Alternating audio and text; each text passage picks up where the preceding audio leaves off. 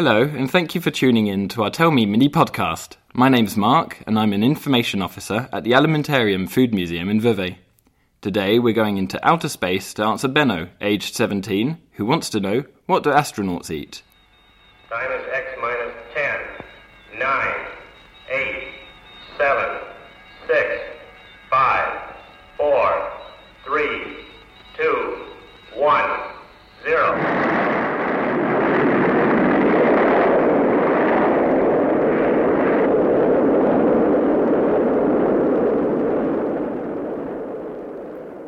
Well, just like Earthlings, for astronauts to stay healthy in space, they must eat a balanced diet that is rich in calories, vitamins, and minerals.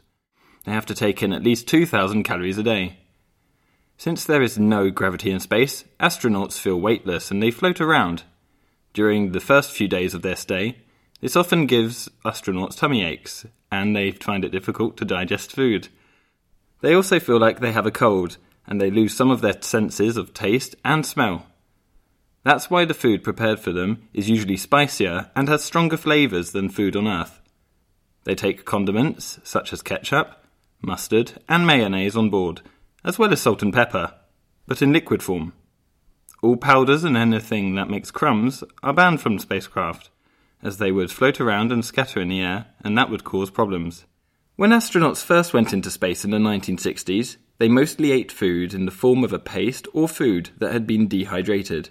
It often came in tubes or in little cubes, so it wasn't very appealing. It's one small step for man, one giant leap for mankind.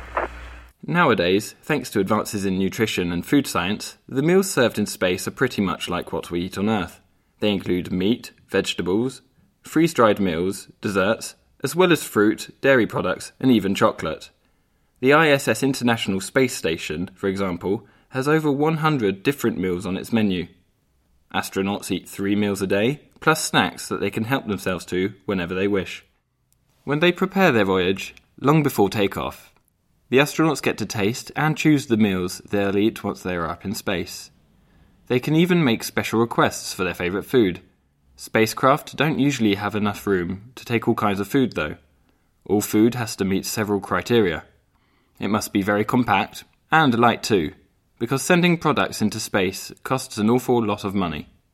The food must also be nutritious and tasty to keep astronauts both healthy and satisfied. Sticky and moist food is better too, so that it doesn't float around the cabin. Finally, all food must be treated and pasteurized to make sure it doesn't contain bacteria and that it won't go bad before the end of the mission. The European Space Agency's automated transfer vehicle and the Russian cargo spacecraft called Progress bring astronauts regular supplies, such as fresh fruit, water, and prepackaged meals. Water is also sent to the International Space Station, but in very limited quantities as it is heavy and therefore expensive to transport. Moist food provides extra water, as do condensation in the cabin, and urine, yeah. Astronauts recycle their pee and extract the water, which is perfectly odourless and drinkable.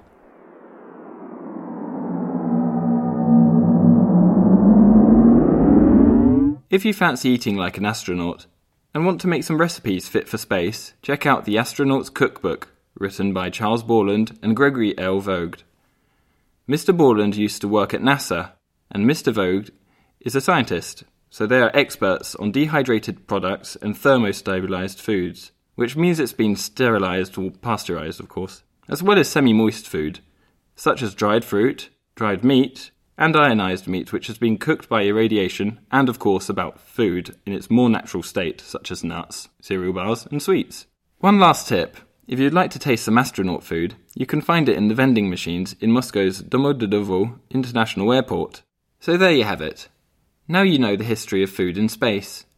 If, like Benno, you have questions about food, please send us an audio file or email to community at alimentarium.org or contact us via social media. Don't forget to give us your name and your age too, if that's okay with you. We look forward to answering you in our next episodes. Meanwhile, there's much more to explore on www.alimentarium.org. There are hundreds of objects to discover in the museum's collection, lots of magazine articles, and even quizzes. You can also listen to the other episodes of our Tell Me podcast, as well as read and download the scripts and interactive illustrations. Thanks for listening. Take care and join us again soon. Time is X minus 10, 9, 8, 7, 6.